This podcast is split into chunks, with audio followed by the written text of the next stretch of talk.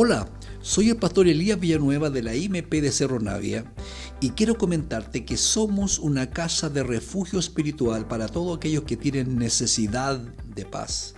Y quiero darte la más cordial bienvenida a nuestras reflexiones y pensamientos cristianos que esperamos de todo corazón sean de edificación para tu vida. ¿Cómo atravesar las crisis de la vida? Lectura bíblica en Éxodo capítulo 12, verso 13, que dice así. La sangre servirá para señalar las casas donde ustedes se encuentren, pues al verla pasaré de largo, así cuando hiera yo, yo de muerte a los egipcios, no los tocará a ustedes ninguna plaga destructora. Segunda lectura bíblica en el mismo libro de Éxodo 12, del verso 21 al 23, que dice así. Convocó entonces Moisés a todos los ancianos israelitas y les dijo, vayan enseguida a sus rebaños, escojan el cordero para su respectiva familia y mátenlo para celebrar la Pascua. Tomen luego un manojo de hisopo, mójenlo en la sangre recogida en la palangana, unten de sangre el dintel y los dos postes de la puerta, y no salga ninguno de ustedes de su casa hasta la mañana siguiente cuando el Señor pase por el país para herir de muerte a los egipcios, verá la sangre en el dintel y en los postes de la puerta y pasará de largo por esa casa. No permitirá, no permitirá el Señor que el ángel exterminador entre en las casas de ustedes y los hiera. La gente y todos los noticieros de radio y televisión del mundo han estado hablando de una crisis mundial causada por el coronavirus durante todo el año, el año pasado, me refiero al 2000, al 2020. Para poder comenzar a tocar el tema que hoy quiero comentarles, que quiero compartirles a todos ustedes, es hablar cómo atravesar las crisis de la vida. Pero, ¿qué significa la palabra crisis? Primeramente tratemos de esclarecer ese concepto.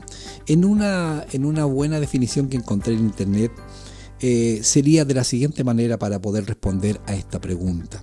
Es una crisis, es una interrupción grave en el estilo de vida normal de un individuo o de un grupo de personas, lo que provoca un escenario inesperado en donde las personas no se hayan preparadas para generar las respuestas habituales.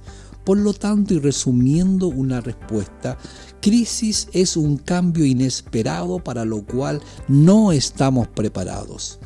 Un virus microscópico colocó de rodillas a las grandes potencias mundiales, golpeó en forma histórica a las bolsas bursátiles del mundo, cerró los moles, las grandes tiendas, los bares, las discotecas, los cines, los parques de, de los estadios, paralizó el turismo mundial, cerró las escuelas y las universidades. Se cree que el 25% de todas las aerolíneas del mundo quebrarán y amenaza con paralizar los más importantes, las más importantes industrias del mundo, etcétera, etcétera. Podría seguir un largo rato diciendo todas las cosas que, que ha afectado esta pandemia, pero dejémoslas en todas las que he nombrado nada más. Pero una de las cosas que también hay que decir en forma muy penosa, también este, este virus microscópico también cerró las iglesias. Así que permítame abordar algunos temas para poder en tratar de poder esclarecer este concepto, cómo atravesar las crisis de la vida. Número uno, mi primer punto de, de hoy. ¿Qué hará la iglesia si no puede congregarse en este tiempo de crisis? Buena pregunta. Hacérsela y poder, y mejor todavía tratar, tratar de responderla. Pero digamos algo que es interesante. No son los pilares y las paredes de nuestros edificios a los que llamamos iglesia. No, Señor. La iglesia somos todos nosotros. Por lo tanto, la gran comisión no está en pausa, sino más vigente que nunca. En este tiempo es donde debe notarse que tú y yo tenemos algo que entregar al afligido, al angustiado, al temeroso y también al enfermo. Hace dos años eh, Dios me habló por medio de un versículo bíblico que yo he compartido muchas veces en la congregación y ustedes, a lo mejor los que están escuchando de, mi congregación, deben recordarse muy bien eh, de lo que estoy hablando.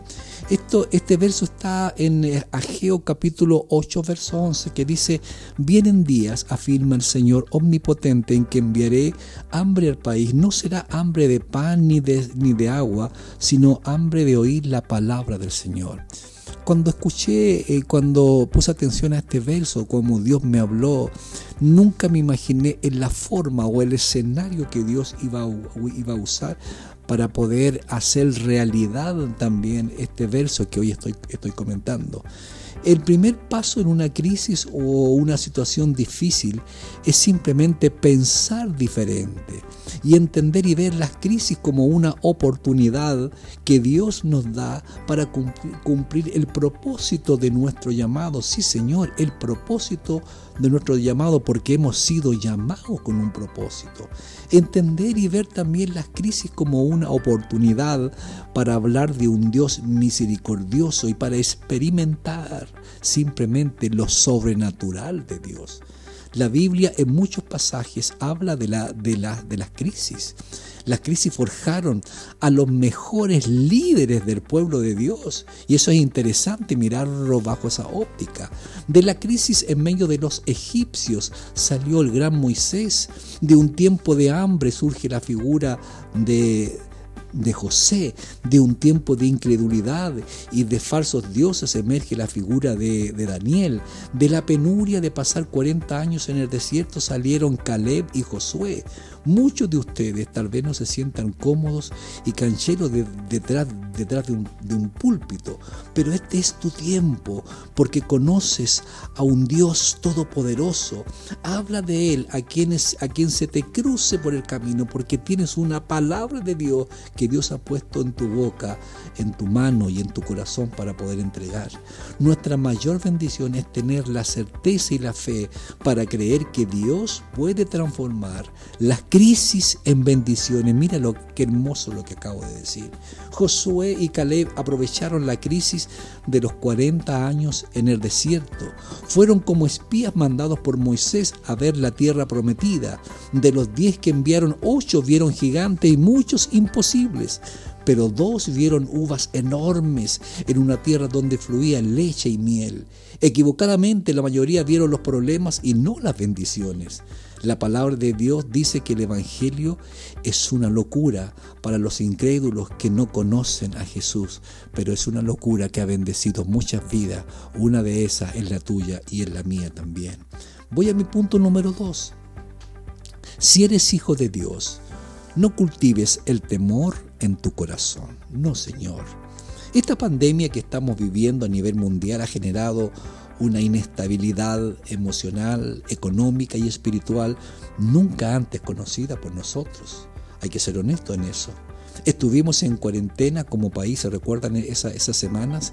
Y no sabíamos si solo duraría 15 días o sería necesario prolongarla por un periodo más amplio. Esto indudablemente generó inestabilidad y temor en nosotros y por ende nos llenamos de muchas conjeturas mentales eh, pensamos, elucubramos cosas. Si no puedo ir a trabajar, seguramente no me van a pagar mi sueldo. No tengo ahorros para poder sobrevivir este periodo de, pandemia. Otros decían, no voy a poder abrir ni atender mi negocio y de esto depende la economía de mi hogar. ¿Qué voy a hacer para pagar el arriendo o, o el dividendo? ¿Cómo pagaré mis cuentas? Dicen que cuando esté contagiado, eh, este contagio, digo, llegue a su pic en los hospitales, los recintos hospitalarios van a colapsar. Dicen que va a haber desabastecimiento de alimentos y dicen, dicen y dicen, nos llenamos de muchos dicen y de muchas conjeturas que no hacían bien, sino que simplemente agrandaban, agigantaban la incertidumbre y los temores en nuestro corazón amada iglesia o amado oyente, amado amigo, amado compañero, eh, que, que, eh, quien esté también eh, escuchando el día de hoy esta, este podcast, es, es un tiempo para fortalecer nuestra fe y entender que una situación difícil puede ser nuestra mayor oportunidad para ver la gloria de Dios obrando en nuestras vidas. El rey David fue un hombre que supo afrontar las crisis y los retos de su vida. El Salmo 46 en el verso 1 dice, Dios es mi amparo y mi fuerza, probado auxilio en tiempo de tribulación. Por lo tanto, te invito el día de hoy o te provoco a una reflexión. No tengas temor aunque el mundo se desintegre bajo tus pies. Mira lo que estoy diciendo. Y puede que estés a lo mejor viviendo un escenario absolutamente eh, em, inapropiado, eh, estés viviendo días áciagos en tu vida. Lamentablemente los que piensan mal siempre son más que los que piensan bien. Pero el cristiano no se rige por la mayoría, no Señor. No importa, no importa, digo, si alguien predice catástrofes financieras o por ende caos posteriores, tú y yo debemos confiar en un Dios todopoderoso que nos sacará airosos de esta crisis que estamos viviendo. La señal de la sangre de Cristo sobre nuestra vida nos librará de la muerte y de la plaga destructora, como dice la palabra del Señor. Éxodo en el capítulo 12, verso 13 dice, la sangre servirá para señalar, las casas donde ustedes se encuentren, pues al verla pasaré de largo. Así cuando hiera yo de muerte a los egipcios, no los tocará a ustedes ninguna plaga destructora. Hay una similitud impresionante del pasaje bíblico con lo que estamos viviendo por estos días en el mundo entero. Éxodo 2 en el verso del verso 21 a 23 dice, convocó entonces Moisés a todos los ancianos israelitas y les dijo, vayan enseguida a sus rebaños, escojan el cordero para su respectiva familia y mátenlo para celebrar la Pascua. Tomen luego un, manojo de hisopo, mójenlo en la sangre recogida en la palangana, unten de sangre el dintel y los dos postes de la puerta, y no salga ninguno de ustedes de su casa. ¿Te suena parecida esa frase? Hasta la mañana siguiente, cuando el Señor pase por el país para herir de muerte a los egipcios, verá la sangre en el dintel y en los postes de la puerta, y pasará de largo por esa casa. No permitirá el Señor que el ángel exterminador entre en las casas de ustedes y los hiera.